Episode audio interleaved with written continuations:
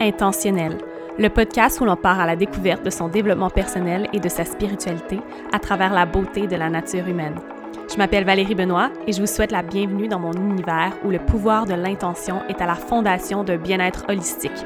À travers chaque nouvel épisode, j'explore des histoires et des thèmes transformateurs qui vous aideront à découvrir votre réelle essence et vivre plus intentionnellement. Bonne écoute!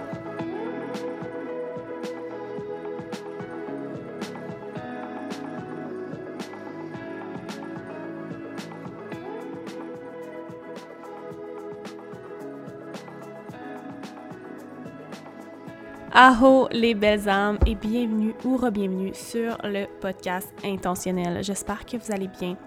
Aujourd'hui, nous sommes rendus à l'épisode 93 et nous sommes au mois de novembre, nous sommes officiellement le 10 novembre. Et je sais pas comment vous vous sentez, mais moi, les derniers jours, les dernières semaines ont été un peu drainantes, si je peux utiliser ce mot-là. Énergétiquement, euh, il se passe beaucoup, beaucoup de choses. On vient de terminer Mercure rétrograde, mais on se rappelle qu'il y a une post-shadow face à Mercure en rétrograde. Donc, on ressent toujours les effets des choses qui se concrétisent, des choses qui se placent, des terminaisons, des finalités. Et je le sens vraiment. Autant que je suis en plein processus de création, autant que je sais que je laisse derrière moi en ce moment des, des bagages qui ne me servent plus, et euh, je voulais vraiment juste prendre le moment de vous honorer en début d'épisode, de vous envoyer amour et lumière. Peut-être si vous vivez ce genre de, sensations-là, ce genre d'émotions-là en ce moment, je pense que c'est vraiment important de prendre le temps et d'être doux et douce envers soi-même, de se reposer, de, de simplement prendre le temps et de s'honorer et de s'accepter radicalement où on est. On approche la fin 2020.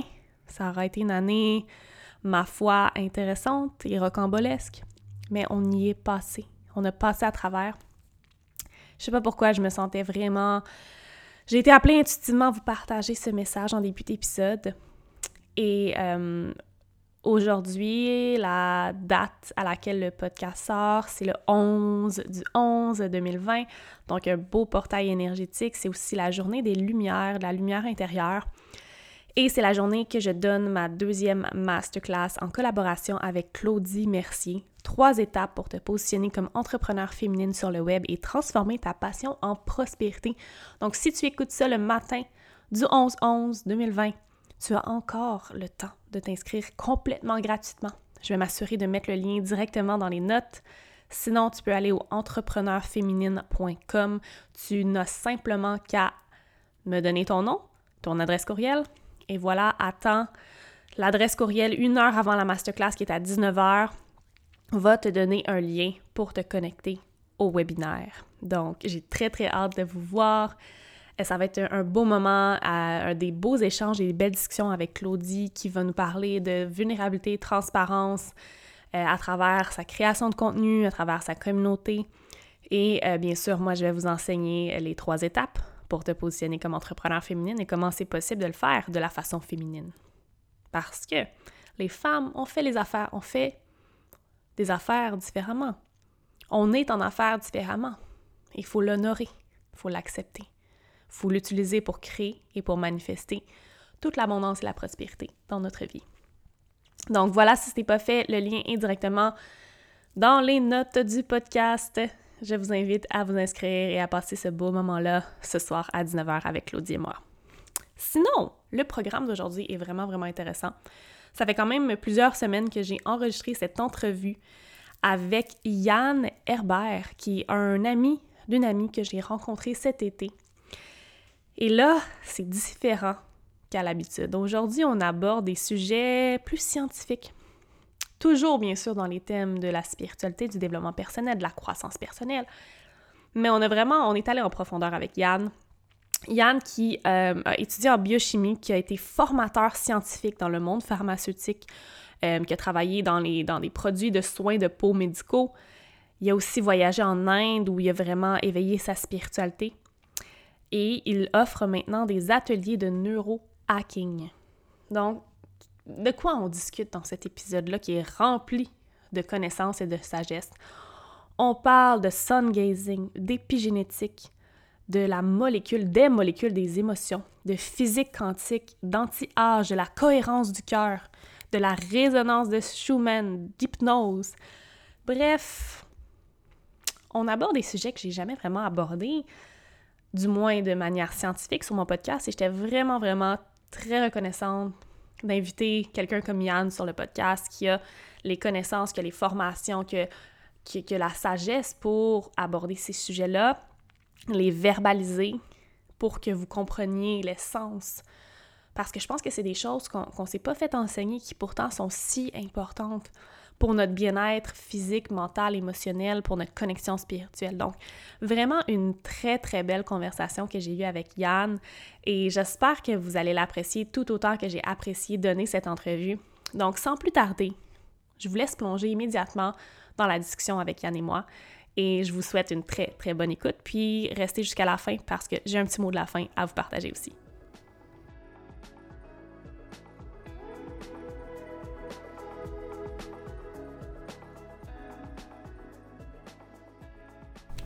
Bonjour tout le monde et bienvenue ou re-bienvenue au podcast Intentionnel. Aujourd'hui, je suis très heureuse d'accueillir Yann avec moi, qui est un ami que j'ai rencontré à travers une amie commun. Comment ça va? Ça va bien et toi? Ça va super bien. Écoute, peux-tu te présenter à notre audience, euh, tout d'abord pour commencer, parce que tu as un super beau background euh, dans tout ce qui touche euh, biochimie, neurologie même, biochimie des émotions, c'est super intéressant. Donc, présente, présente-toi à notre audience. Oui, donc mon nom c'est Yann Herbert, j'étudie la biochimie à l'université mais j'ai jamais travaillé dans les laboratoires. J'ai toujours fait du travail de développement d'affaires, euh, éducation dans le monde pharma, les équipements médicaux et puis euh, les soins de la, peau médicaux.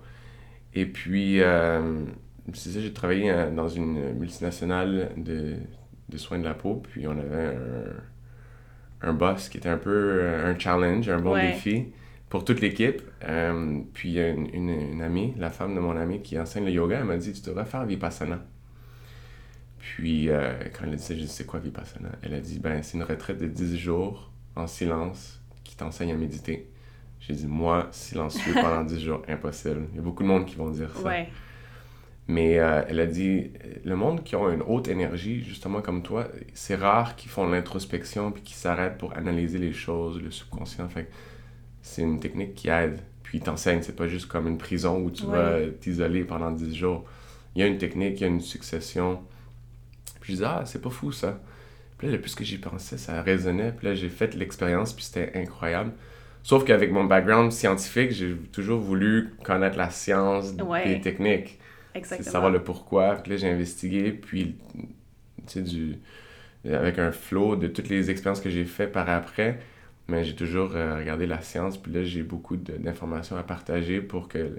Il y a des gens qui n'ont pas besoin de l'information, qui vont faire confiance à la technique, mais il y en a d'autres qui veulent savoir le pourquoi, puis quand ils savent le pourquoi, ça va mettre plus d'intention à la pratique ou plus de résultats. Fait que c'est un peu l'idée de ce que je partage. Dans, euh, je fais des, des ateliers, des, des, workshops de neurohacking, comment changer sa neurologie, mais savoir le pourquoi, comment changer sa biochimie à travers les états euh, altérés de conscience, les émotions, des différentes techniques c'est tellement intéressant, puis je pense, je trouve ça intéressant quand tu dis qu'il y a certaines personnes qui n'ont pas besoin nécessairement de connaître la science derrière ça. Moi, je pense que je suis une de ces personnes-là, mais je trouvais ça intéressant d'amener quelqu'un comme toi pour parler justement de tout ce qui est derrière ces techniques-là que parfois les gens vont utiliser, puis ils vont faire comme, OK, mais pourquoi ça fonctionne réellement? Mm. Puis je pense qu'on peut, on, a fait une liste de plein de sujets qu'on veut aborder aujourd'hui. Il y a tellement, tellement de choses qui sont hyper intéressantes. Fait écoute, euh, si on commençait d'abord par c'est quoi le neurohacking que tu enseignes? Juste la définition un peu pour que les gens comprennent. C'est un peu quoi? Fait que le neurohacking ou le biohacking, c'est similaire parce que tout est connecté. C'est de changer sa neurologie, ses, ses ondes cérébrales euh, et son état d'être, ce qui est les émotions et les pensées, pour pouvoir changer sa biologie. Puis là, en, changeant sa biologie, ben, c'est comme un cycle qu'on couple puis qu'on organise. Mm. Donc, en changeant sa biologie, mais ben, on va remettre de l'ordre dans sa neurologie. Puis en contrôlant sa neurologie, on va affecter sa, sa biochimie. Donc, les émotions, euh, chaque émotion a une protéine ou un neurotransmetteur, une hormone associée. Fait tu vas avoir de la peur, tu vas produire de l'adrénaline. C'est pour que ton corps te protège. Tu vas avoir du stress, ça va être du cortisol. Euh, tu vas ressentir de l'amour, ça va être de l'oxytocin comme les femmes qui allaitent, ils ont une augmentation importante d'oxytocin. Euh, le plaisir, ça va être de la dopamine. Fait que toutes ces choses-là peuvent être gérées euh, volontairement. Hmm. Il y a beaucoup de gens qui pensent que les émotions, c'est quelque chose qui arrive, puis on peut pas vraiment les gérer, mais le plus qu'on pratique, le plus qu'on peut avoir un contrôle sur notre neurologie, sur notre état d'être, Ouais. qui manifeste notre réalité. Ouais. C'est un peu ça l'idée euh, du neurohacking. Puis il y a différentes techniques. Il y a des techniques de, tu sais, on le sait, méditation. Euh, moi, j'ai commencé au mois de mars à fixer le soleil. Ouais. C'est intéressant, ça. Super bizarre. Ils disent, mais tu vas brûler ta rétine. Non, il y a des façons très sécuritaires de le faire, Ouais. évidemment. Tu fais pas ça à midi, tu fais pas ça pendant une demi-heure non plus. Euh, quand tu commences, c'est bon de le commencer une demi-heure avant le coucher du soleil ou la première demi-heure après le lever du soleil. Tu peux faire jusqu'à une heure après le lever, mais c'est intense. Fait en commençant, tu voudrais faire la demi-heure. Ouais. Puis tu fais 10 secondes la première fois, 20 secondes la deuxième fois, 30 secondes la troisième fois. Tu augmentes ta tolérance. Wow. Fait que ça, c'est regarder directement, le soleil. Directement au soleil, oui. Fait que, tu sais, quand il est presque en train de se coucher, Ouais. le monde le fond. Oui, on le fait ça. naturellement. On Ouais. regarde le coucher du Et soleil. une demi-heure avant, je, je peux te dire que si t'es pas habitué, Mm. c'est intense. Puis le 10 secondes, tu vas le sentir, puis ça va Ouais. être suffisant. Puis ce que ça fait, c'est que dans notre neurologie, la glande pinéale convertit la sérotonine et la mélatonine avec le cercle, ci- cercle circadien. Wow. Donc quand on ouvre ses yeux le matin, on perçoit la lumière, Ouais. on commence à changer de la mélatonine à la sérotonine, l'hormone de la nuit vers l'hormone Ouais. de, de jour. Donc, l'état de conscience change. Fait quand tu regardes le soleil, les photons du soleil, l'énergie, euh, pénètrent les yeux, puis la rétine ressent cette lumière-là, puis active une production de sérotonine. Puis si tu as plus de sérotonine, c'est le précurseur de la mélatonine. Fait que Mhm. quand tu vas aller te coucher le soir, ben, vu que tu as produit plus de sérotonine, puis là tu vas avoir plus de mélatonine, fait que tu vas mieux dormir, ça va être un sommeil plus profond, plus réparateur. Et puis, euh, c'est ça l'idée de, de faire le, le sun gazing en, en anglais. Sun gazing. Ouais. Donc, est-ce que, donc, les bienfaits, pour résumer, ça serait surtout pour le soir, lorsque tu veux t'endormir. Est-ce qu'il y a d'autres bienfaits aussi? Mais tu peux faire le matin aussi pour le matin, te pour, réveiller. pour puis... se réveiller puis être énergisé naturellement. Exactement. Puis les bienfaits, ben, si on va plus profondément puis on regarde les bienfaits de la mélatonine, Oui. si on en produit plus, ben, la mélatonine, euh, ça va réduire les possibilités de, de, de cancer. Hmm. Ça peut aussi euh, gérer son métabolisme. Parce que quand on est dans les hormones de stress, ce qui arrive, c'est que la mélatonine et la, la- la- le cortisol, ils ont un- une relation inversement proportionnelle. Fait que si tu fais plus de mélatonine, tu vas avoir moins de cortisol. Le cortisol, c'est bon quand tu es stressé pour te sortir d'un embarras. Hmm. Mais si tu en produis trop, mais là, c'est là que tu commences à avoir des problèmes dans ta neurologie, ta biologie cellulaire, puis Ouais. des tumeurs, des, des surproductions. Fait que l'idée, c'est d'avoir plus de mélatonine pour réparer les mutations de l'ADN et puis, euh, puis, puis favoriser, euh, comme je disais, un bon métabolisme. Parce que quand tu es dans les hormones de stress, c'est très taxant énergétiquement. Ouais. Fait que tu vas vous por- être porté à manger plus parce que tu as besoin de plus d'énergie, tu es plus stressé. Fait que si tu peux résoudre ton stress avec la mélatonine, ben là, tu vas être porté à moins manger, puis moins être euh, dans les émotions qui vont ruiner un peu ton métabolisme. Oui. Puis, je veux qu'on retourne aux molécules des émotions parce que tu as parlé que chaque émotion est associée à une hormone, Ouais. puis que ça peut être altéré un peu de manière consciente. C'est-à-dire que tu peux produire ces hormones-là euh, un peu par toi-même. Est-ce que tu as des techniques préférées que tu utilises? Comment, comment tu... Pour quelqu'un qui débute ou pour quelqu'un qui veut comprendre un peu comment tu peux vraiment puiser dans ça, comment ça se passe? Comment tu débutes un peu ce cheminement-là? Ouais, c'est, euh, c'est, c'est du travail, il faut mettre le temps. Il y a des gens qui commencent avec la méditation de pleine conscience. Mhm. C'est un petit 10 minutes. Il y a une app qui s'appelle euh, Headspace. C'est avec ça que j'ai commencé avant de faire Vipassana. Puis c'était une bonne façon d'entrer. Juste à calmer sa neurologie, pas Mhm. vraiment commencer à manipuler d'autres neurologies plus avancées. Là, je suis rendu à produire ma propre DMT euh, avec des, des techniques que j'ai appris en Inde. Euh, puis Wim Hof aussi, il enseigne une technique, une respiration holotropique. Oui. Puis lui aussi, il parle de, de- de gérer puis de stimuler Mm. une neurologie plus avancée. Mais c'est ça, c'est une, l'idée, c'est de, de- de la contrôler, puis les, en- l'endor- les endorphines, l'oxytocine, ça, tu peux produire ça. C'est sûr qu'avec un, un 10 minutes, c'est un peu plus difficile parce que tu commences juste à calmer ton, ton Ouais. système.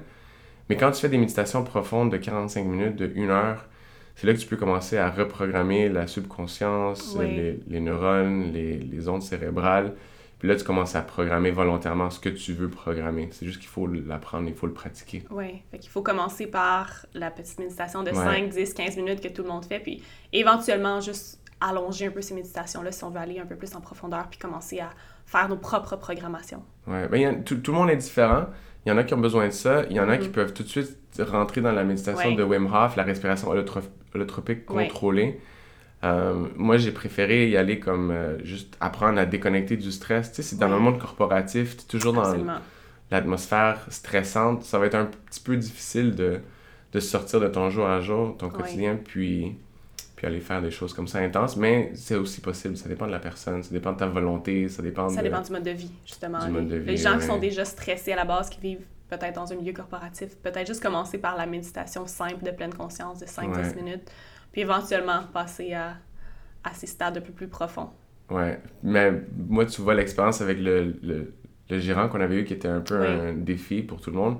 C'était tellement intense, puis finalement, il n'a pas gardé son emploi parce que c'était vraiment euh, euh, toxique comme environnement. Mais c'était tellement intense que quand la personne m'a suggéré le Vipassana, j'ai été ouvert. Mais si j'avais pas eu cette expérience-là, j'aurais peut-être pas été ouvert. Fait que ça dépend aussi des circonstances de la vie, l'événement déclencheur. Là, c'est 2020, il y a je pense qu'il y a beaucoup de monde qui ont des éléments déclencheurs, puis il y a Absolument. beaucoup de monde qui ont des réveils, hein? Je ah pense oui. que as remarqué. Des éveils en ce moment, c'est incroyable, c'est trop drôle parce que hier, j'étais au, au parc Mont-Royal, puis juste, je me sentais super connectée avec la personne avec qui j'étais, puis on a juste pris un moment pour regarder autour de nous, puis on sentait la conscience des gens. Il y avait des gens juste à côté de nous qui lisaient les quatre accords Toltec, un mm. autre un peu plus loin qui lisait un autre livre dans le développement personnel. Tu regardais les gens autour, puis tu sentais un peu cette, cette ouverture-là, cet éveil-là tranquillement. Je pense que maintenant, en tant que gens conscients, on est capable de le remarquer autour de nous, juste quand on est dans des endroits publics, des fois, à travers certaines conversations, à travers un livre que quelqu'un va voir. ça, je trouve ça super beau, ouais. Puis c'est drôle parce que justement, je parlais, quelle synchronicité, mais je parlais hier de Vipassana avec mon copain. Ah. Puis on se demande, il n'y a aucun de nous qui l'a fait. Moi, je ne l'ai pas fait, mais c'est quelque chose que je souhaite faire un jour.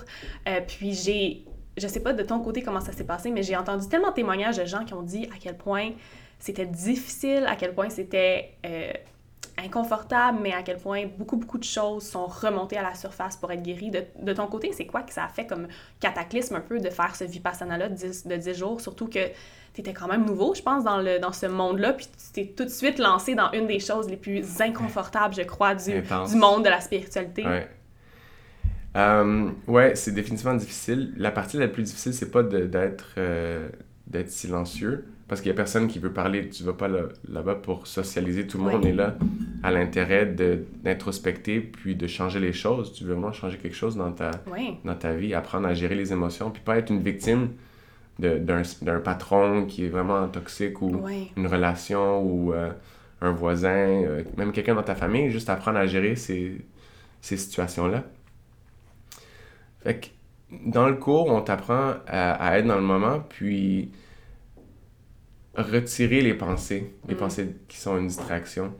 Puis quand tu peux calmer le mental, ça arrive tout seul, le subconscient te fait resurfacer des, des événements, des choses que tu avais supprimées, puis que te, tu peux jamais remarquer parce que tu es toujours dans tes pensées. Fait que c'est comme ça, ça se fait engloutir. Puis là, ça, ça commence à remonter. Puis là, tu peux les relâcher pour que ça soit plus hmm. euh, un poids qui, qui cause des patterns dans, dans ta vie. Wow. Donc, euh, l'autre chose aussi à savoir, c'est que ils, ils, stressent ils stressent beaucoup le fait qu'il faut que tu restes là 10 jours. Tu peux partir, ils laissent les gens partir, c'est pas une prison. Sauf que c'est vraiment à ton. ça peut être à ton désavantage de partir parce que les premiers jours sont vraiment intenses émotionnellement, puis ça peut te, t'envoyer dans un, un down. Mais après le sixième, septième, huitième jour, chaque, chaque personne est, est différente, euh, là, tu commences à, à, à voir la neurologie positive, puis tu te sens avec une surdose d'endorphine, qui est pas mm. vraiment une mauvaise chose. Puis ça t'ouvre les yeux, ça te fait dissocier de ton ego. Fait que toutes les choses, tu commences à, à les voir d'une différente façon, tu les prends moins personnellement. Mais c'est vraiment ta neurologie qui change. Après 7 jours, tu es dans une surdose d'endorphine, d'oxytocine, tu ressens de l'amour pour tout le monde et tout. Euh, tu comprends le tout. Donc, c'est ça des choses qui sont des, des, qu'on a de la misère à atteindre au quotidien. Oui, parce qu'on a, on a les distractions du quotidien, on a les tâches du quotidien, on n'est jamais, même pas une journée en silence total avec nous-mêmes. Fait que 10 jours en silence total, c'est sûr que c'est très, très, très transformateur. Tu dis à quelqu'un qui n'a pas d'expérience de méditation de méditer une heure, c'est une heure! Ouais. Une heure! Voyons donc, j'ai pas le temps de faire ça. Ouais. Mais c'est nécessaire parce que tu es en train d'organiser ton mental puis ta journée, ton puis ultimement, c'est ton mental qui dicte ta journée. Exactement. C'est pas tes, pas tes actions parce que c'est ton mental qui va dicter tes actions. Et des actions ensuite vont guider ta journée. Donc c'est vrai que je pense que pour même moi qui... qui je, fais environ 15 à 20 minutes de méditation par jour. Puis quand je pense à faire une heure, on dirait que tout de suite, automatiquement, je suis comme, j'ai une petite résistance. Je me dis, une heure, tu sais, je peux faire beaucoup de choses en une heure au travail, etc. Par contre, juste se lever un peu plus tôt puis de prendre cette heure-là, je pense que ça peut guider notre journée, même notre semaine, si on le fait à chaque jour, d'une manière qui va être encore plus productive, encore plus alignée. Ouais. Fait que ça me motive. Ça me, ça me motive à peut-être commencer à allonger mes méditations. Ouais. Vraiment. Définitivement. La vie de patient, c'est comme intense, c'est long, puis c'est pas pour tout le monde. Ouais. Mais faire une heure de montée de 10 minutes avec le Headspace à une heure par jour, ben, elle est déjà là, tu peux commencer à avoir beaucoup plus de changements. C'est une progression. C'est le chemin qu'il faut faire. Exactement. Je pense que c'est d'y aller une journée à la fois. C'est pas d'essayer de, commencer immédiatement à faire une heure lorsque quelqu'un débute dans, ce, dans ce processus de, de la connexion à soi, de la méditation, puis de juste aussi, je pense que c'est de ne pas rentrer dans la performance. Lorsqu'il est question de méditation, vu qu'on vit dans une société qui est axée sur la performance, même lorsqu'on fait des choses comme la méditation puis la pleine conscience, on entre de façon subconsciente dans un mode performance, d'essayer d'avoir la meilleure méditation, de le faire exactement le nombre de minutes que, qu'on, veut faire, tandis que c'est tout le contraire, on devrait tasser la performance et juste laisser les choses aller. Puis même s'il y a des pensées qui remontent, même si c'est pas parfait, c'est de juste d'avoir pris le temps de le faire, d'avoir mis l'intention pour le faire. Juste être. Juste être. Pas devenir, pas produire, juste être. Juste être, c'est ça le but en fait la méditation. Ouais, lâcher prise. Le lâcher prise, tellement important. Puis je sais qu'on avait parlé avant l'entrevue de des choses qui te passionnent, dont la physique quantique. Puis là, moi, je trouve que c'est fascinant, la physique quantique. J'en ai jamais encore parlé sur le podcast, puis je pense que les gens sont, sont très ouverts à, apprendre davantage là-dessus. Donc, c'est quoi la physique quantique, tout d'abord? Comment tu définirais ça? Pour moi, c'est c'est l'étude des, des, choses les plus minuscules de l'existence, qui sont l'atome et les particules subatomiques. Mais c'était pas scientifique, ça a l'air euh, ça a l'air intense, intense ça puis pas intéressant. Mais il y, a une application à la vie réelle. Ça a un impact parce que quand tu penses, il y a trois règles importantes de la physique quantique que moi je, je remarque dans la vie. Un, c'est que il y a de la dualité dans la vie. Mm. Fait que, tu sais, il y a homme, femme, il y a le bon, il y a le mauvais, il y a la nuit, il y a le jour, il y a le froid, il y a le... Tout ce qui est physique, il y a une dualité. Ouais. Puis là, quelqu'un va dire noir, blanc. Ouais, mais il y a des couleurs. Ouais, mais chaque couleur. Si tu es, si dans la, la, peinture, tu sais que chaque couleur a. Son opposé. A son opposé, exactement. Sa couleur complémentaire. Ouais. Fait que dans la réalité, tout est. Il y a une dualité. Pourquoi Parce que dans chaque atome, il y a un proton et il y a un électron. Il y a le négatif, il y a le positif. Ouais. On a le mental émotionnel, on a le mental analytique. Ouais. On a le côté féminin. Chaque personne, les énergie femmes ont féminine, énergie masculine. Exactement. Ouais. Donc, chaque personne a un côté masculin et un côté féminin, puis c'est apporter une balance à ça, le yin et le yang. Donc, si tu sais ça, tu peux commencer à hacker ta réalité parce que tu commences à remarquer qu'il y a cette loi. La deuxième loi de la. Puis j'avais remarqué, tu avais fait un post là-dessus sur la cyclicalité. Oui, oui. Qu'est-ce que qu'est-ce que tu avais. Euh, Écoute, moi, la cyclicalité ou cyclicité, je sais jamais quel terme utiliser. Je sais qu'en anglais, tu, tu dis cyclicity, je pense c'est euh, en tant que femme, c'est quelque chose que j'ai vrai, avec lequel j'ai vraiment connecté dans les derniers mois, apprendre à connecter à mon propre cycle parce que les femmes, on est cyclique, on a notre cycle menstruel à chaque mois. Donc, c'est d'apprendre à naviguer la vie connecté à notre cycle parce que on, on, on opère complètement différemment des hommes. Puis la société nous a pas montré à opérer de la façon dont on est faite. Donc, moi, c'est vraiment de cette approche-là que je l'ai appris dans le dernier mois, puis que je l'enseigne à mes clientes, puis à travers mon contenu, c'est en tant que femme de se connecter à sa cyclicité, à sa nature cyclique, mhm. à travers notre cycle menstruel, puis d'appliquer ça à notre vie, tu sais. On a deux, on a des phases très, très spécifiques, on en a quatre, on en a deux qui sont plus yang, plus dans notre énergie masculine, où là, c'est possible d'être un peu plus dans la productivité, d'être plus social, euh, d'être, on est juste plus énergisé. Puis on en a deux autres qui sont plus yin, donc on est plus à l'intérieur de nous, on est un peu moins d'énergie, on est plus émotive. Mais chaque phase est aussi importante et chaque phase a ses bienfaits.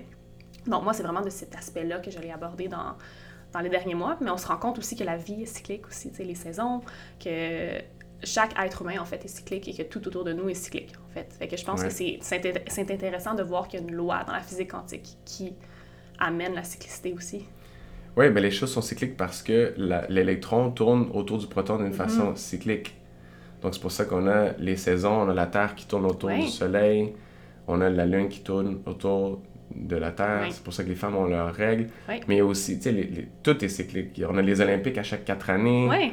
On a euh, les ouragans qui vont détruire un pays ou deux dans le Caraïbe à chaque euh, deux ou trois ans, quatre ans. Puis là, il faut qu'ils reconstruisent.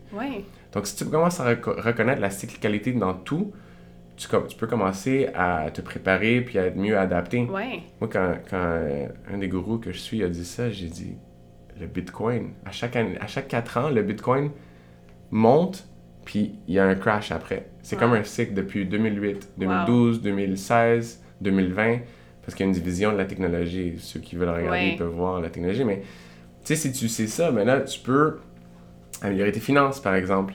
Si tu es, un immigrant puis tu viens au Canada de l'Amérique du Sud puis que tu sais pas comment dur le froid est, tu connais pas la cyclicalité de nos hivers, nous on le connaît. Mais là, tu sais, ses amis vont dire acheter un gros manteau le plus épais que tu Ah, c'est correct, moi je, tolère le froid. Non, non. Parce qu'il sait pas c'est quoi moins 20 plus le vent. tout est cyclique, puis tu peux euh, gérer ta vie d'une meilleure façon. Mais d'une façon personnelle, quand tu as des événements qui te marquent en enfance, c'est ça que Vipassana ou des, des, la consommation de l'ayahuasca dans une cérémonie peuvent te faire réaliser, c'est les cycles de ta propre vie. Ouais tout ce qui arrive entre 0 et 6, ça te laisse une impression dans ton subconscient.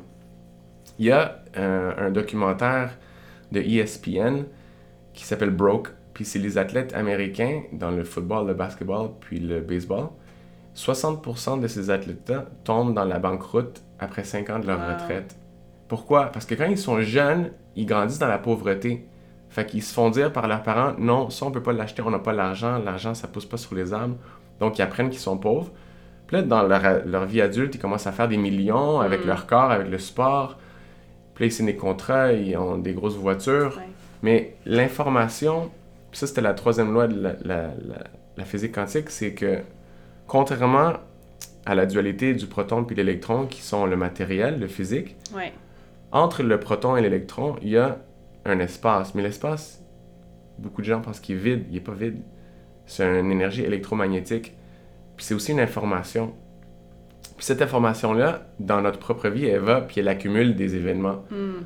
Un genre de branding psychique qui vont former les patterns. Fait que l'athlète, quand il va prendre sa retraite, ben parce qu'il n'y a pas d'effet cette information-là dans le champ magnétique, le champ unifié, tu peux l'appeler comme tu veux, ben, il revient à la cyclicalité de la physicalité, puis il tombe dans la banqueroute.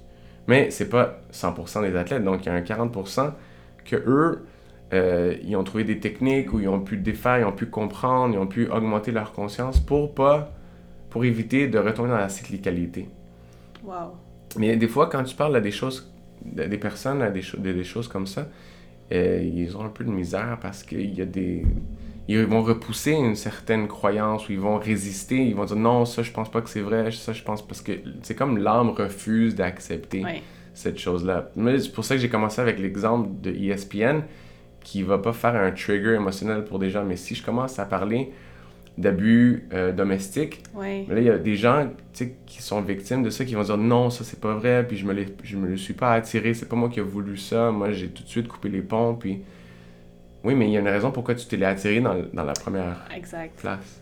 Puis c'est la cyclicalité de quelque chose que tu aurais pu voir, même si tu t'en rappelles pas. Peut-être que à trois ans, ta mère, elle, a dit, elle a coupé les ponts avec euh, ton père, puis là, vous avez grandi sans l'expérience ou la présence du père.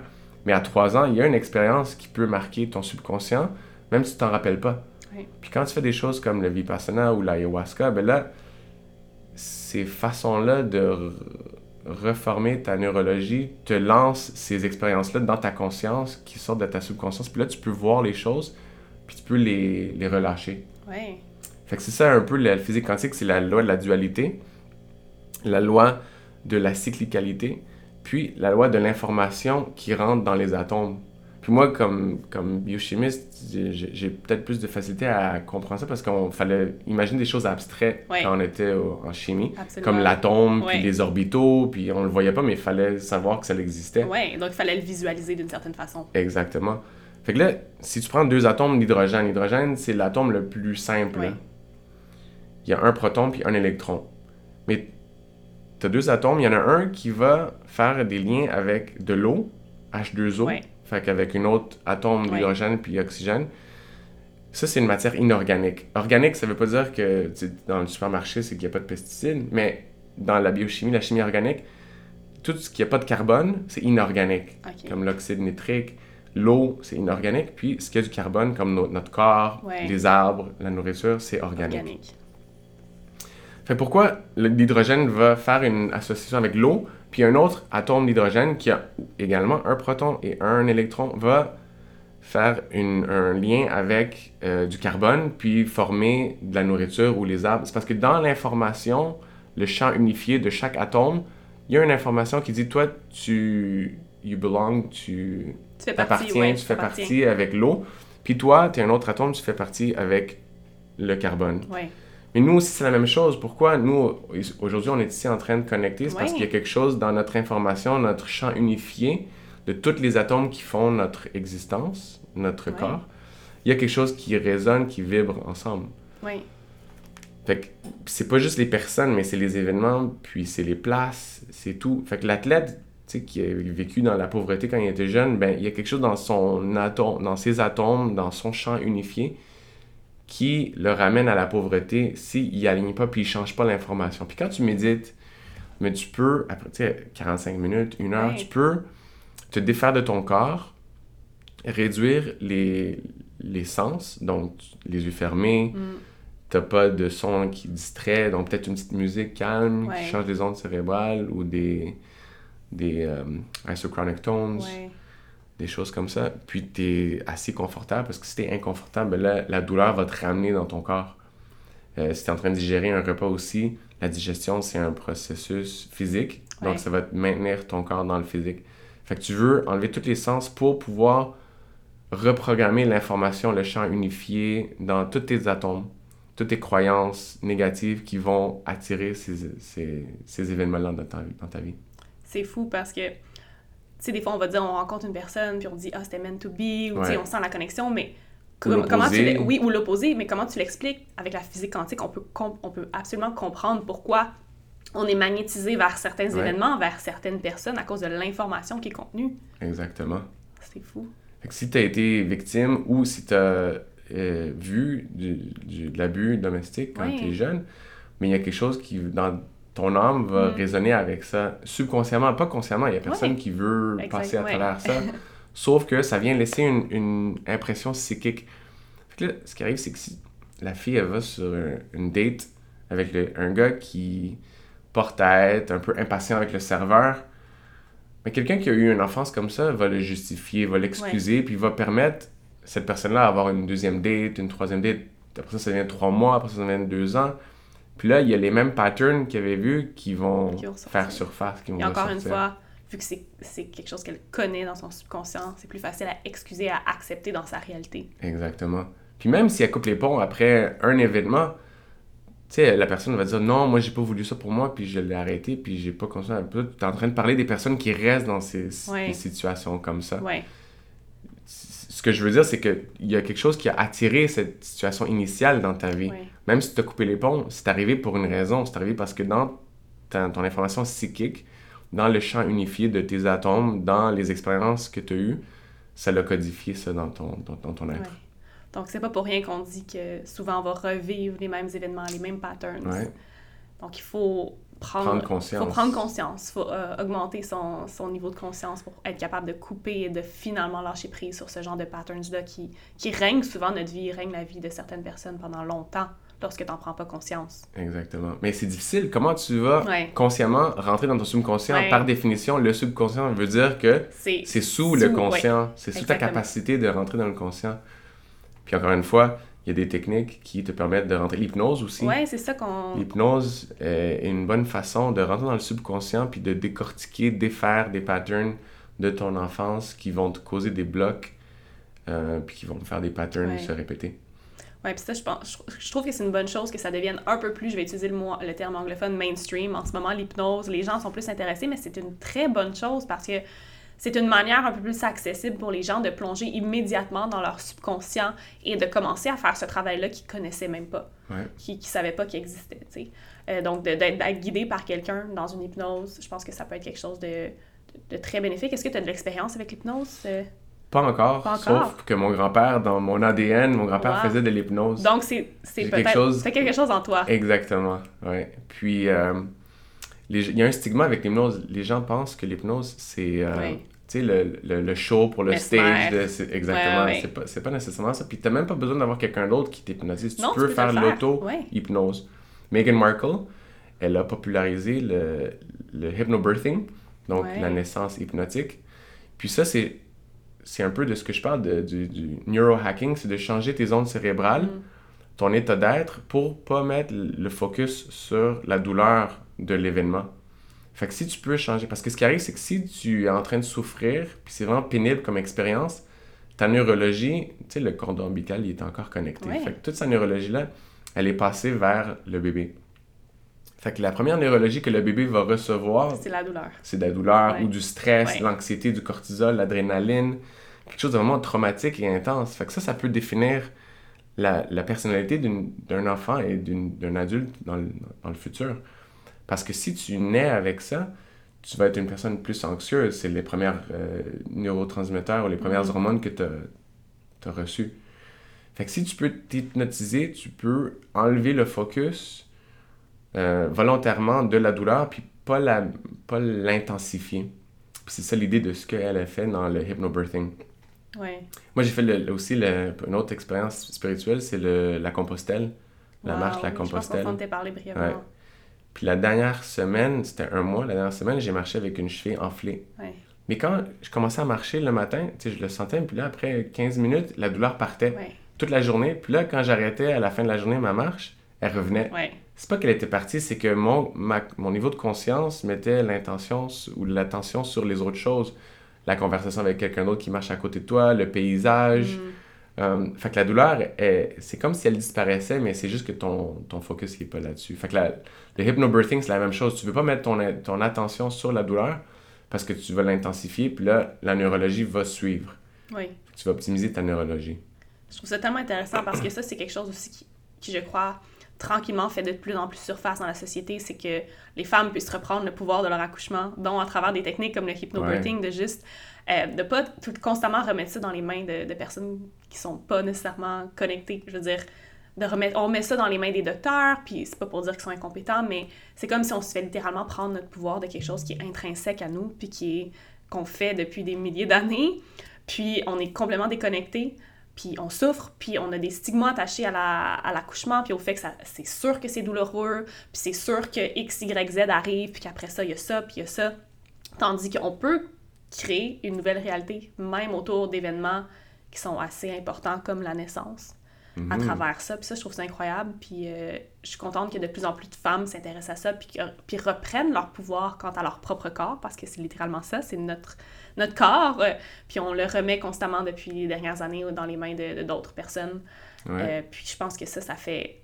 C'est quelque chose qui clairement fait une différence dans tout ce qui est stress, anxiété. Je veux dire, on n'a jamais été plus aussi anxieux, aussi stressé dans les dernières années, puis que ça commence à la naissance.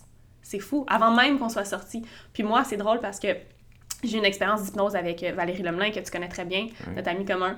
Euh, à travers un soin énergétique, justement, elle me fait revivre ma naissance parce que moi, je suis née avec une malformation des pieds. Puis ma naissance a été euh, différente, c'est-à-dire que j'ai pas tout de suite été dans, sur ma mère. Ils m'ont tout de suite enlevée et amenée euh, dans une autre salle pour prendre des photos de ma malformation, puis juste analyser un peu qu'est-ce qui se passait avant de finalement m'amener à ma mère. Puis ça, je sais, et Valérie me l'a fait découvrir à travers une séance d'hypnose, que c'est un premier trauma que j'ai vécu à la naissance, de ne pas avoir été immédiatement mis sur ma mère. Ça a été un premier trauma d'abandon, de sentir que je me faisais abandonner, que je n'étais pas euh, immédiatement avec ma mère. Puis ça me, ça me fait remonter plusieurs, plusieurs choses que j'ai vécues, plusieurs événements, traumas que j'ai vécu au courant de ma vie où je me suis sentie abandonnée, puis que ça remontait constamment. Puis juste d'avoir été capable de mettre le doigt là-dessus, puis de comprendre que c'est parti de là et de de vraiment changer le narratif de ma naissance complètement à travers l'hypnose. Ça m'a permis de laisser aller cette blessure-là. C'est fou parce que ça part de loin des fois. Là. Ça part de avant d'être sorti du ventre de ta mère ou littéralement à la seconde que tu sortais du ventre de ta mère, parfois les premiers traumas.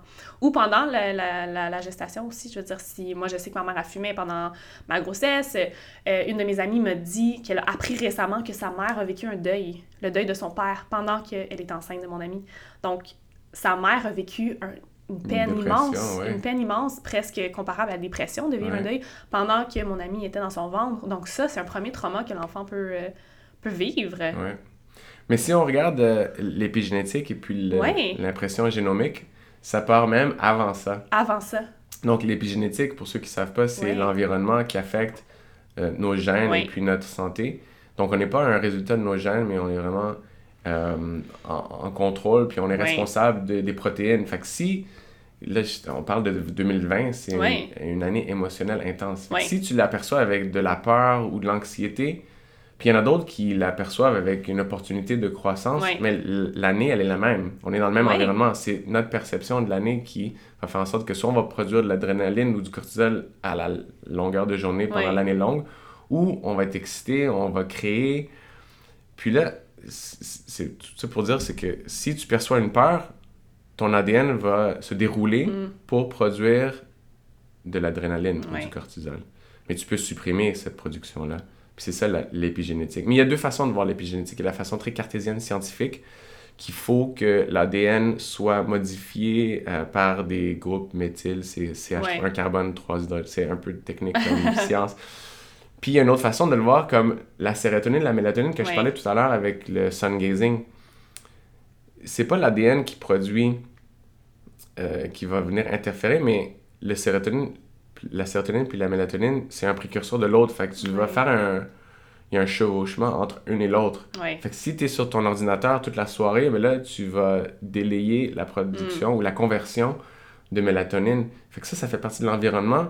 Mais la sérotonine avait déjà été produite par l'ADN. Fait que c'est l'environnement qui, est le, qui est le plus important dans Encore plus que les gènes. Ça, ça c'est quelque chose que j'ai appris il y a quelques années, puis je trouve ça incroyable. Que, en fait, ton, ton environnement affecte beaucoup plus qui tu vas devenir, ta santé, qu'est-ce que tu vas manifester que tes gènes et qu'est-ce que tes parents, qu'est-ce que tes ancêtres t'ont donné. Et que tu peux complètement, en fait, changer la donne. Changer, éliminer peut-être des, des, pathologies euh, que ta famille t'aurait transmis avec ton environnement. En plus, ça, ça constitue une multitude de choses dans ton, ton hydratation, ton, ta, ta façon de t'alimenter, euh, ta face, ton mindset, ta façon de percevoir les choses, euh, ton travail, tes relations. Donc, tout ce qui constitue ton environnement, en fait, forge qui tu es beaucoup plus que ce que tes parents et tes ancêtres t'ont donné. Ouais. Puis ça, je pense que c'est quand tu comprends ça, ton, ton pouvoir te revient. Puis tu peux arrêter de blâmer les circonstances externes, de blâmer tes parents, de blâmer peu importe que tu es né comme ça pour tout ce que, tout ce que tu tout ce que expérimentes. Oui, exactement. Puis, euh, mais ça, il, faut mettre le travail, il faut prendre sa, responsabilité, il faut comprendre euh, qu'il y a des choses. Puis ça, l'épigénétique, je pense que le monde la, la comprenne, c'est commence à être de plus en plus populaire, toi tu la comprends, il y a beaucoup d'auteurs qui en parlent. Mais l'impression génomique, c'est que même avant qu'il y ait une fécondation, il y a de l'information qui rentre dans les cellules. Donc, euh, l'ovule et puis le sperme reçoivent l'information de l'environnement des parents. Hmm. Fait que si par exemple les deux parents sont dans une anxiété, un stress, un environnement qui va favoriser cette peur-là, mais euh, l'ovule et le sperme vont avoir cette information que l'environnement est stressant, le bébé va falloir qu'il ait des glandes adrénales plus grosses que la normale pour produire du cortisol et de l'adrénaline. Fait qu'est-ce qui arrive, c'est que l'enfant, s'il a des, glandes adrénales plus grosses que la normale, va être naturellement plus anxieux qu'une personne plus calme. Hmm. Pourquoi? Parce que même avant la fécondation, des mois avant la fécondation, il y avait cette information-là qui est venue laisser une impression psychique dans l'information des cellules qui donne naissance à ta réalité. C'est tellement intéressant. Ouais, je sais pas si tu connais Valentine Thomas. Non. Elle, euh, elle fait une talk sur euh, à Creative Mornings au mois de février-mars, un peu avant la, la pandémie. Puis, euh, c'est devenu une activiste des océans. Elle, elle pêche, elle fait de l'apnée, elle fait de, du spearfishing, de, la, la, pêche à harpon wow. en apnée, donc sans bonbonne. Puis elle, elle, elle racontait qu'elle était avocate à Montréal, puis que même la, la, carrière, elle, elle la passionnait pas, mais peut-être que c'était l'endroit. Fait qu'elle est allée à Londres. Puis là, elle s'est rendue compte, même à faire euh, le droit en Angleterre, elle avait fait tous les examens pour faire l'équivalence. Elle se retrouvait pas. Fait que là, mm. elle a changé d'industrie totalement, elle était dans les finances. Fait que là, elle a fait d'autres études. Puis, tu sais, étudier, c'est stressant. Moi, j'ai fait la biochimie, elle, a fait le droit, les finances, que ce soit, tu sais, même littérature, tu as des deadlines, tu as de la production à faire. C'est un événement stressant. Fait qu'elle est toujours un, un environnement de stress. Puis dans la, la, la conférence qu'elle a faite, elle a dit c'est comme si j'étais née anxieuse. Puis quand elle a dit ça, ça m'a comme frappé. Tu sais, j'ai pensé parce qu'elle a aussi dit que sa mère était avocate. Ouais. Et tu sais, quand tu parles de l'impression génomique, si sa mère était avocate puis elle était dans un événement stressant, parce que c'est stressant d'être avocat, on sait, ils font beaucoup d'heures par semaine. Mais là, elle a sûrement reçu l'information de stress de ses parents. Hmm. C'est, peut-être pour ça qu'elle a dit Ah, mais c'est comme si j'étais née anxieuse. Puis c'est pour ça qu'en étudiant le droit elle-même, elle est retombée dans le stress. C'est quelque chose qu'elle connaissait. C'était presque confortable pour son subconscient puis son corps. Ça l'était. Puis son système nerveux. Parce que le corps commence à avoir une, une, addiction aux hormones de stress. Fait qu'elle avait besoin de ça. Puis là, une autre chose qu'elle a dit dans son talk, c'est que le sport qu'elle fait, c'est le deuxième sport le plus dangereux au monde. Wow. Le premier, c'est le, le, le saut en parachutisme euh, base jumping avec le, le saut écureuil. Ouais, oui, oui. Ouais, ça c'est super dangereux. Mais si tu fais un sport dangereux, ça nourrit ton addiction de l'adrénaline. Ouais. T'en as besoin, tu sais, l'expression en anglais adrenaline junkie. Ouais. Mais ça vient de là. Puis si on veut changer ça, ben c'est encore décortiquer l'information, s'asseoir, faire de la méditation, peut-être une vipassana ou deux, et de l'ayahuasca pour voir d'où vient cette nécessité-là puis de calmer. Tu sais, l'épigénétique, tu peux naître avec des, des, glandes adrénales plus grosses que la normale. Mais ça veut pas dire que tu es obligé de vivre un stress, puis d'avoir du cortisol, puis l'adrénaline. Tu peux trouver des techniques pour supprimer cette surproduction des glandes adrénales plus grandes. C'est tellement drôle parce que tu dis ça, puis je me reconnais tellement parce que toute, toute mon adolescence et mes début vingtaine, c'est comme si je recherchais constamment l'inconfort, puis la douleur presque, parce que c'est quelque chose qui était hyper commun avec moi. Si on parle de ma naissance, où j'ai été beaucoup, beaucoup dans la douleur. J'ai eu des grosses opérations quand j'étais bébé. J'ai été dans les plats, dans des, des orthèses. Fait que j'ai beaucoup mm. été inconfortable et dans la douleur. Puis moi, j'ai été dans le fitness ensuite, où je devais m'entraîner des heures folles, euh, faire des diètes euh, super strictes, où j'étais constamment dans l'inconfort pour atteindre un certain objectif. Puis moi aussi, j'ai encore à ce jour un peu, je cherche beaucoup les sensations fortes. Puis j'aime être inconfortable. Puis je suis quasiment quelqu'un qui n'a pas peur de la douleur. J'ai une très, très grande tolérance à la douleur. Puis je me rends compte, c'est que mon corps a cette information-là qui connaît la douleur et l'inconfort, tellement que jusqu'à un certain point, je recherchais constamment l'inconfort et la douleur. Puis heureusement, j'ai fait un travail, euh, j'ai fait beaucoup, beaucoup de travail sur moi, puis maintenant, je recherche pas constamment l'inconfort et la douleur. C'est vrai que ça peut être, c'est très bon de, de, ressentir parfois l'inconfort pour te faire grandir d'une mhm. manière saine, mais lorsque tu comprends de pourquoi tu peux être tant attiré à l'inconfort et la douleur, ou le stress et l'anxiété pour certaines personnes, euh, ça te fait comprendre, OK, voici pourquoi je, je, je, recherchais constamment ces situations-là. Puis maintenant, je peux, euh, je peux changer ça à travers euh, des méthodes, comme tu dis, Vipassana, méditation. Tu as mentionné l'ayahuasca, qui est quand même intéressant. C'est un, un, psychédélique, en fait, une plante euh, médicinale potente qu'on on commence à en entendre un peu plus parler. Moi, j'ai commencé à en entendre parler il y a quelques mois, presque un an ou plus. Puis j'en ai pas fait. Mais peux-tu nous parler peut-être un peu de ça? De... Ouais, c'est une plante qui est utilisée principalement dans l'Amazon. Ouais. Puis euh, c'est important d'avoir un chaman qui guide l'expérience ou la cérémonie. Euh, un peu comme un Reiki. Oui. un Master Reiki va savoir comment gérer des, des émotions, des événements, de mm. l'énergie. Et puis si le chaman, malheureusement, il y a, des fois on entend des mauvaises histoires, c'est qu'il y a des chamans qui sont pas chamans, mais qui voient l'engouement du monde occidental. Sont des comme on dit, ouais. Exactement. Lindsay Lohan, elle est allée, euh, Sting, il y a des années, est allé faire une cérémonie, puis en a parlé. Puis là, le monde a commencé à chercher des solutions, l'éveil, la conscience qui monte. Puis il y a beaucoup de monde qui sont descendus au Pérou, en Colombie, au Venezuela, au Brésil. Puis il y a certaines personnes qui ont vu une opportunité de faire l'argent, mais ils ne mm. savent pas comment gérer une émotion, ils ne savent pas comment gérer une, une mini-psychose durant une cérémonie de quelqu'un qui a eu un événement traumatique dans leur jeunesse. Fait que ça, c'est important.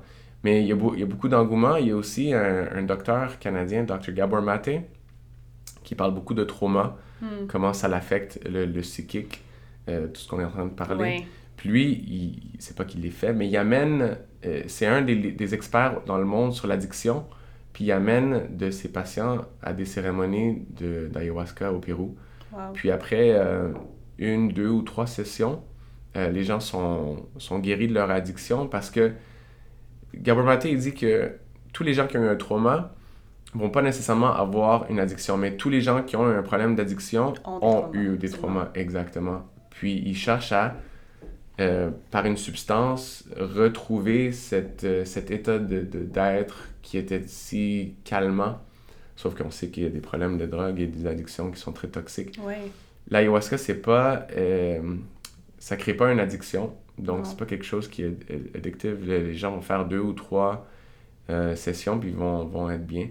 Puis lui, c'est quelqu'un qui en parle beaucoup, mais il parle beaucoup de la psychologie, de la subconscience, des traumas. Lui, son histoire, c'est que quand il était bébé, il avait peut-être six mois ou un an. Lui aussi, comme toi, t'avais mentionné, a été séparé. Il est hongrois. Hmm. Donc, euh, durant la Deuxième Guerre Ouais. mondiale, sa mère l'a laissé avec des voisins parce qu'il est hongrois juif. Mm. Fait qu'elle avait, elle craignait pour euh, leur vie. Puis pour euh, assurer le, le, la- la- le- le survival, Oui. elle a fait ça. Mais cette déconnexion-là, au jeune âge de un an, d'être déconnecté de sa mère, a créé un trauma. Puis lui, son addiction, c'était d'être workaholic. Il était Ouais. obsédé avec le travail.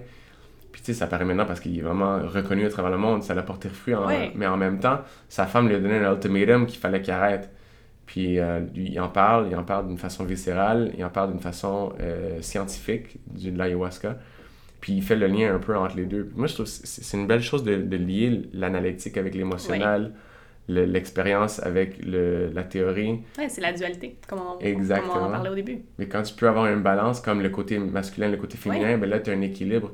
Il y a Gabor Maté, euh, les molécules d'émotion, quand on a commencé avec euh, la, la discussion, on parlait de- des molécules d'émotion, Oui. c'est euh, Candice Perth, Dr. Candice Perth. Elle aussi, elle a commencé à parler des molécules d'émotion. Tu sais, ça prenait bien une femme émotionnelle, mais Ouais. cartésienne, qui était un doctorat, pour faire le lien entre les deux. Mm. Fait qu'elle apporter l'équilibre.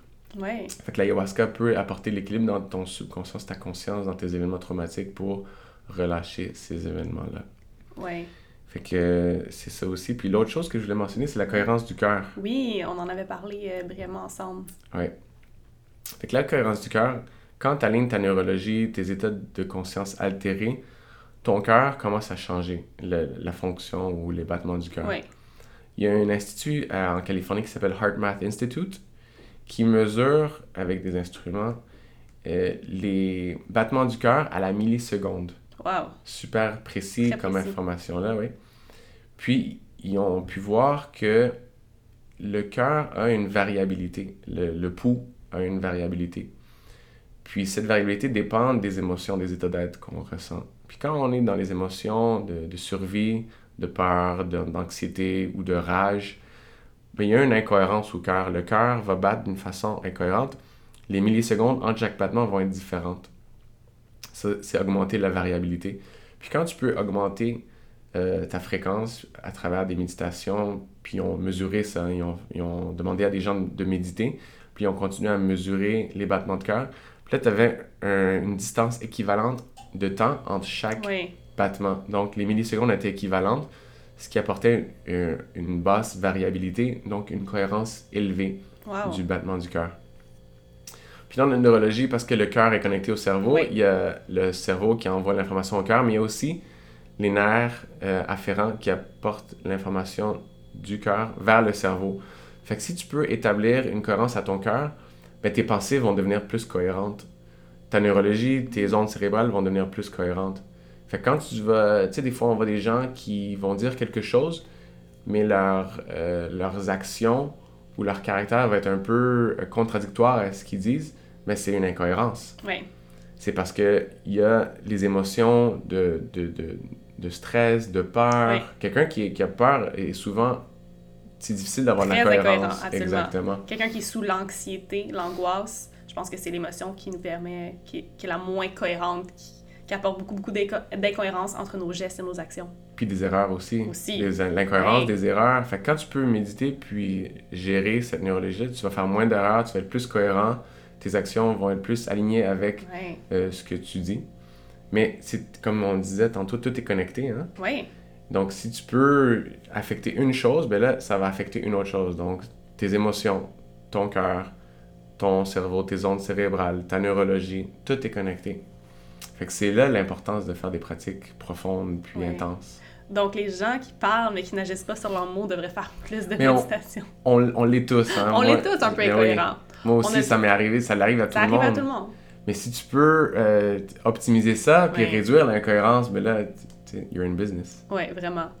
Puis je pense qu'on peut finir sur la résonance de Schumann qu'on a, on a mentionné en début euh, hors, d'onde. Euh, je parlais que quand, il y a eu une méditation mondiale au début de la pandémie, la résonance de Schumann avait été hyper affectée. Donc, premièrement, c'est quoi la résonance de Schumann? Qu'est-ce que ça fait?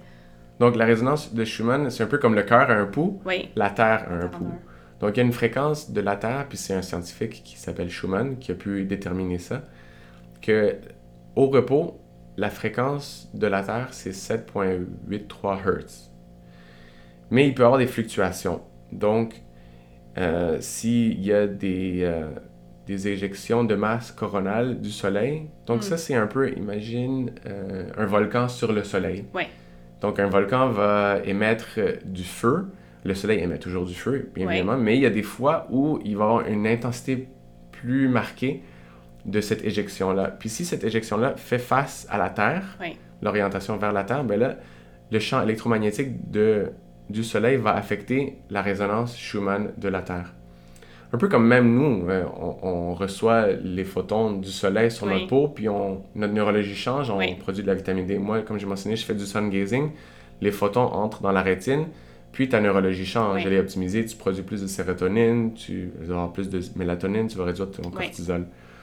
Donc, quand il y a des éléments stressants dans la, sur la Terre, la fréquence, elle est affectée. Puis, euh, une autre chose qui est importante à savoir, le 27 février, le plus que j'en parle, le plus que du monde me dise Ah, j'ai vécu ça, j'ai vécu ci, j'ai vécu ça. C'est une journée avant ma fête. Ah oui? Oui, ma fête, c'est le 28. Fait que moi, ma tante, elle a senti sa peau brûler toute la journée. Ma tante, elle est très sensible, puis elle est très connectée. Elle fait la méditation, elle est astrologue, elle a étudié l'Ayurveda, elle a fait la Compostelle. Donc, elle est très. Euh, perceptive. Puis elle a mm. dit que puis là, elle parlait au docteur, mais elle a fait des recherches sur Internet. Elle a dit qu'une de ses amies, elle a vécu des choses similaires aussi. Puis il y a quelqu'un de notre âge qui a fait une vidéo YouTube que le 27 février, la, résonance de Schumann, elle était le plus haut qu'elle avait jamais été depuis qu'ils ont commencé à l'enregistrer. Puis c'était 170 euh, Hertz. Donc, je parlais des flares, des solar flares ou des coronal mass ejections, les éjections de masse coronale. Ça, ça peut faire fluctuer, fluctuer la, la, la résonance de Schumann à 14, là, ça revient à 7.83, 19. Mais 170, ça n'avait jamais été atteint. Puis il y a des gens qui ont eu des différents, parce qu'on a tout un système nerveux différent. Euh, il y a des gens qui ont, comme attente, eu des brûlures. Si tu lis les commentaires sur le vidéo de YouTube, tu vois, il y a des gens qui ont dit j'étais vraiment fâché, frustré toute la journée, je ne sais pas mm. pourquoi, c'était hors de mon caractère. Une autre personne dit j'ai été dans le lit toute la journée, sans énergie, je ne sais pas qu'est-ce qui m'est arrivé. Puis récemment, euh, quelqu'un m'a dit sur Instagram, parce que j'ai fait une vidéo là-dessus, elle a eu une fausse couche confirmée le 28 février. Wow. Donc sûrement la veille ou les jours avant, je serais pas surpris que ce soit la veille, c'est là que le fœtus, je pense qu'il y avait peut-être 12 ou 9 semaines. Ouais. Il y en a un autre, un jeune de 16 ans, qui m'a dit qu'ils ont appelé l'ambulance en fin février. Il se rappelait pas de la date parce que c'était la semaine dernière qu'on a eu cette conversation-là. Ils ont appelé parce qu'il y avait, il y avait de la misère à respirer il pouvait pas respirer 16 ans. C'est pas comme un vieux de 80 ans qui est dans les, les, les, les CHSLD. Les CHSLD, c'est ça. Et lui, il a 16 ans, puis il, avait il a de la misère à respirer. Fait que la résonance, elle affecte notre neurologie, puis nos ondes cérébrales. Puis la résonance de 7.83 au repos, ça, c'est une résonance des ondes alpha. Donc, quand, là, on est, en, on est dans les ondes bêta.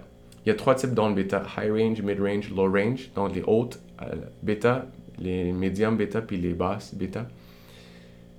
Quand on est stressé, on est dans un moment de stress, on a un examen, on a un deadline, on a des ventes à faire, notre boss nous stresse. Là, on est dans les high range. Là, on a une conversation calme et des, sujets intéressants quand même. Là, c'est mid range. Tu sais, si t'es chez toi, t'es super relaxé, tu lis un livre ou t'as une conversation super calme, et là, tu vas dans le low range.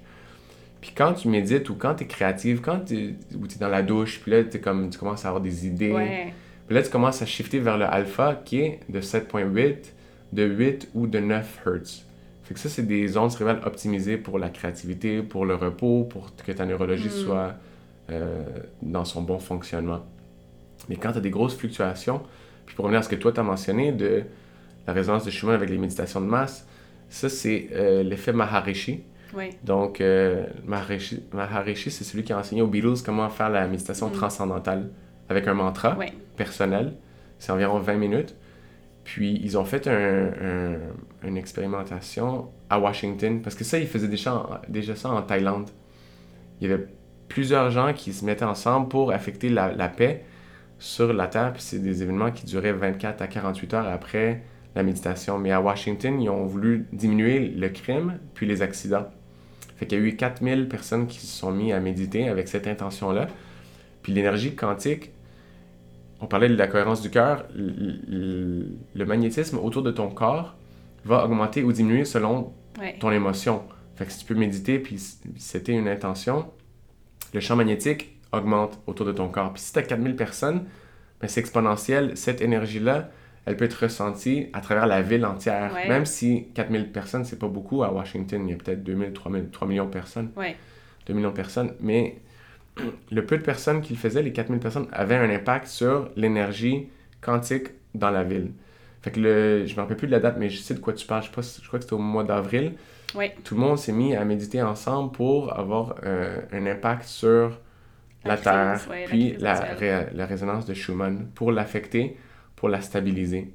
Fait que ça, c'est un peu l'idée de euh, la résonance de Schumann, comment elle est affectée par le Soleil, mais aussi par notre énergie, la conscience collective de Oui. chaque être sur la Terre. Donc, si tout le monde vit dans la peur, il va y avoir des fluctuations aussi. Puis le 27 février, c'était à 170, mais c'est pas la seule date où il y a une intense énergie. Le 10 septembre, euh, c'était à 77. Fait que si on suit la résonance, on peut voir comment on peut être affecté. Puis si on peut méditer, on peut être un peu plus, euh, pas indifférent, mais moins susceptible à ces fluctuations de la résonance de. Schumann pour optimiser sa neurologie, pour être plus en santé. Ouais, puis je pense que quand, quand ils ont fait cette expérience-là à Washington, ils ont même mesuré les résultats des mois après. Ils ont vraiment vu une diminution dans qu'est-ce qui était criminalité, accident, etc. Ça a été mesurable. 25 25 ouais. Puis le maire, avant les- le- l'essai, a dit pour baisser le, le crime de 25% à Washington, il faudrait une tempête hivernale de la, de la décennie Ouais. ou de- du siècle Ouais. pour monopoliser tout le monde. Puis il a été, euh, il a été impressionné parce que, bel et bien, 25 ont été, euh, ont été. Ça a été euh, mesuré. Exactement. Wow. Les accidents aussi ont été diminués, les accidents de voiture. Donc, c'est pas juste le crime, mais les accidents, puis le- l'entropie, donc le désordre avait été réduit. Puis il y avait plus d'ordre dans l'énergie de la ville. Wow. Est-ce qu'il y a un site internet ou un endroit où on peut aller voir la résonance de, de Schumann en temps réel ou où ils font des, euh, des updates, si on peut dire? Il y a un site russe, je me rappelle plus, mais si quelqu'un fait de la recherche, Ils peuvent le il y a aussi une... une j'ai oublié son nom, je la suis sur Instagram, mais j'ai oublié son nom. Euh, mais on peut, on peut le trouver, puis je peux le passer à tous Ouais, les ouais. auditeurs. euh, qui reporte les fluctuations de la résonance Schumann.